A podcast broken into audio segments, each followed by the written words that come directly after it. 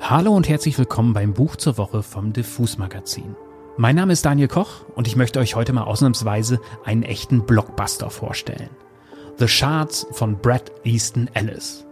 Dieses Buch ist auf Englisch und auf Deutsch erst gestern erschienen und wurde auch nur sehr ausgewählt vorab an die Medien herausgegeben. Ich habe es erstaunlicherweise schon am Samstag auf Englisch in einem Buchladen in Zürich ergattern können und mich für euch in den letzten Tagen und Nächten durch die 594 Seiten gekämpft. All das, um jetzt die Frage zu klären, muss man dieses Buch, über das wirklich alle reden, wirklich gelesen haben?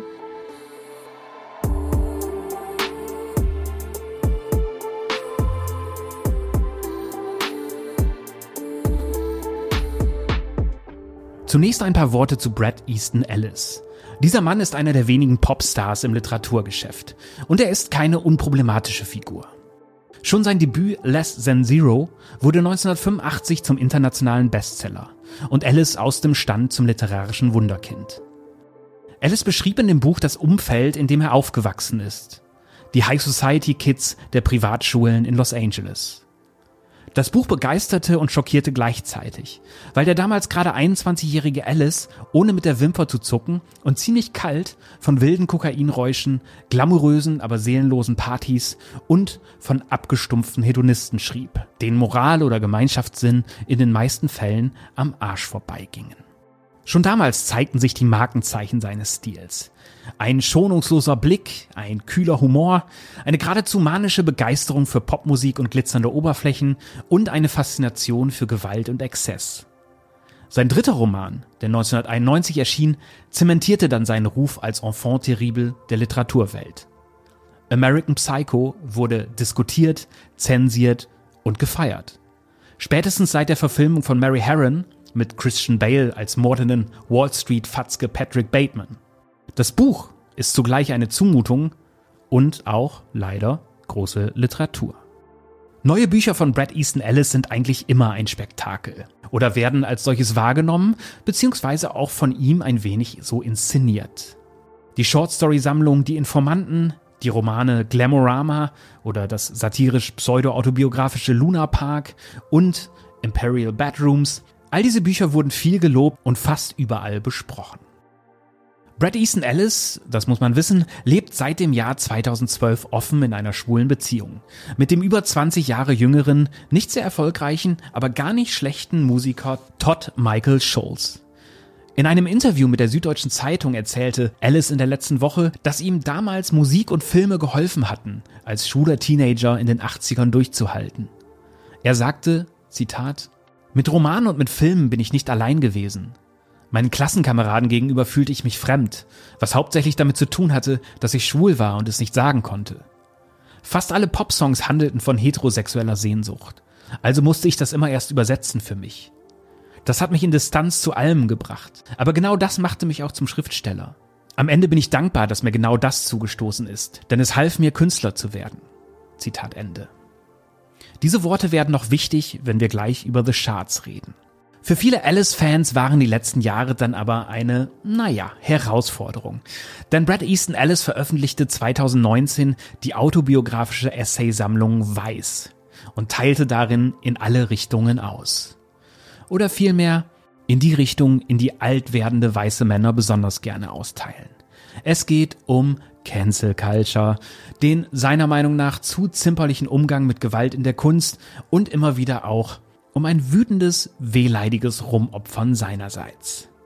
Alice keilt nun einmal gerne aus, hat oft ungefiltert seine streitbaren, aber im Kern dann oft auch ein wenig langweiligen Meinungen ins Netz geblasen und heult dann auf, wenn er sich den Shitstorm einfing, den er eigentlich auch haben wollte was er dann wieder nutzt, um sich halt als Störfaktor zu inszenieren. Eine Technik, die, naja, für Medien wie Focus oder Welt inzwischen, würde ich sagen, das Geschäftsmodell sind. Alice Feindbild dabei immer die Millennials, die an einer Stelle mal die Generation Weichei nennt. Einmal schreibt er zum Beispiel über den vermeintlichen Unsinn von Triggerwarnungen. Alice redet über Pornos, Horrorfilme und Gewaltdarstellung in der Kunst und meint, Zitat, all das konsumierten wir. Und nichts davon triggerte uns. Wir trugen keine Wunden davon, weil die düstere Stimmung dieser Ära allgegenwärtig, weil Pessimismus die nationale Haltung und cool und hip war. alles war Schwindel, alle waren korrupt und wir lernten es auf die harte Tour.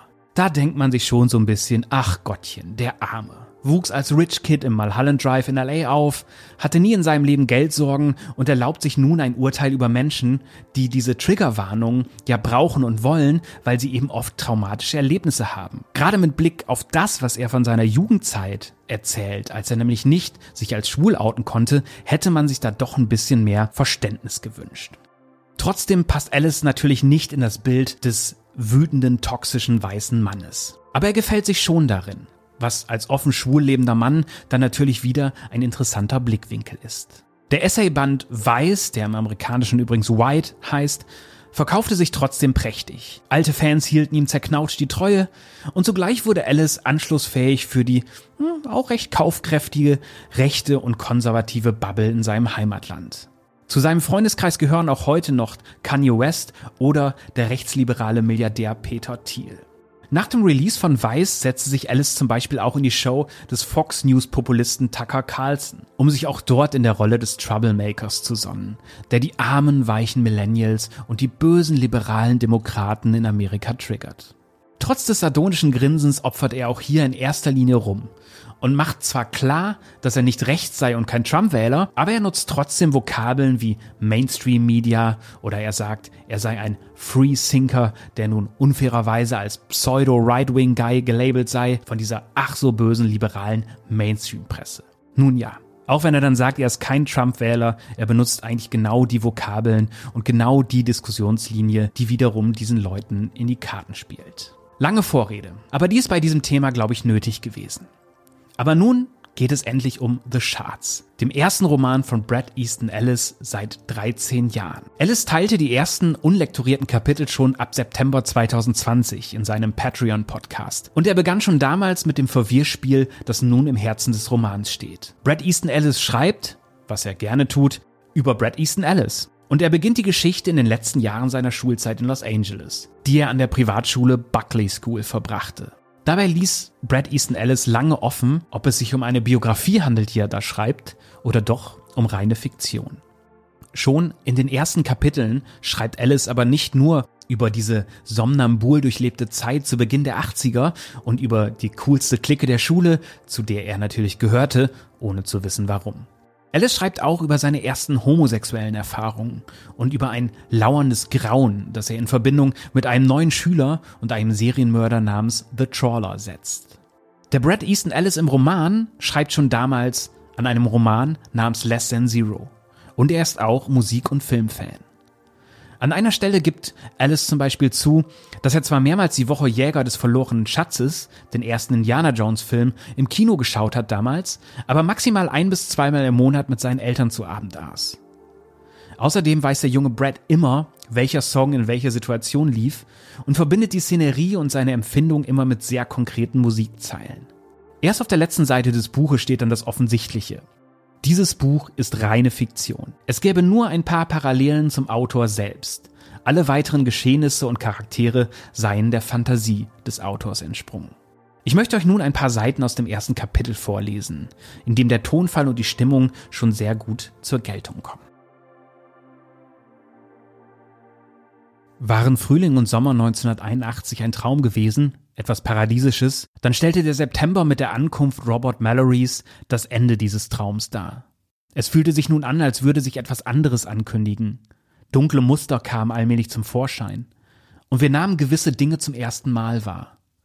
Ein Rufsignal, das wir noch nie vernommen hatten, schaltet zu uns herüber.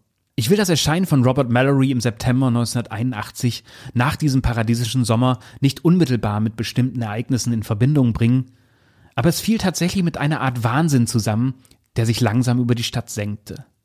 Es war, als würde sich eine andere Welt einstellen und die, die wir alle für so selbstverständlich gehalten hatten, in eine dunklere Farbe tauchen. Beispielsweise wurden zu dieser Zeit Häuser in bestimmten Vierteln plötzlich von Anhängern einer Sekte beschattet, deren Absichten schwer festzustellen waren. Der bleiche Hippie am Fuß der Einfahrt ging murmelnd auf und ab, seine Schritte immer wieder unterbrochen von einem kurzen schlurfenden Tanz. Und im Dezember hatte dann die Sekte, der die Hippies angehörten, an verschiedenen Orten überall in der Stadt Plastiksprengstoff deponiert.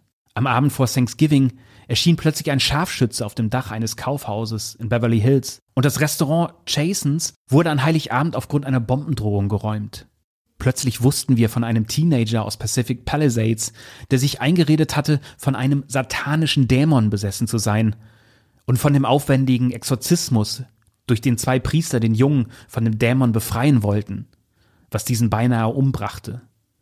Der Junge blutete aus den Augen und wurde auf einem Ohr taub, bekam eine Bauchspeicheldrüsenentzündung und ihm wurden bei dem Ritual vier Rippen gebrochen. Plötzlich war da der UCLA-Student, der bei einer, wie es ein Zeuge vorsichtig formulierte, irgendwie aus dem Ruder gelaufenen Verbindungsparty von fünf mit PCP zugedröhnten Kommilitonen aus Spaß lebendig begraben worden war und um ein Haar nicht überlebt hätte und der nun in einem verdunkelten Raum in einem der Gebäude am Medical Plaza im Koma lag. Da war plötzlich der überall in der Stadt auftretende Spinnenbefall. Die abstruseste Geschichte in jenem Herbst handelte von einer Mutation, einem Monster, einem Fisch von der Größe eines Kleinwagens, den man an der Küste von Malibu aus dem Meer gezogen hatte. Seine Haut war grau-weiß und mit großen Flecken silbrig-oranger Schuppen überzogen, und auch wenn das Ding den Kiefer eines Hais hatte, war es eindeutig keiner. Und als es von Fischern aus dem Ort ausgenommen wurde, fanden sie die im ganzen verschlungenen Körper zweier vermisster Hunde. Und dann war natürlich noch der Trawler auf der Bildfläche erschienen. Seit ungefähr einem Jahr hat es immer wieder Einbrüche mit tätlichen Angriffen gegeben. Dann war es zu Entführungen gekommen.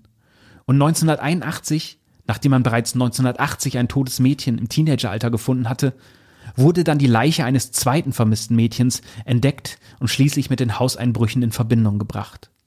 All das wäre vielleicht auch ohne Robert Mallorys Anwesenheit geschehen. Aber dass sein Auftauchen mit der seltsamen Dunkelheit zusammenfiel, die sich sanft in unser Leben zu winden begann, konnte ich nicht ignorieren, auch wenn es andere auf eigene Gefahr taten. Ob es Unglück war oder nur unglückliches Timing, diese Ereignisse hingen schlicht miteinander zusammen.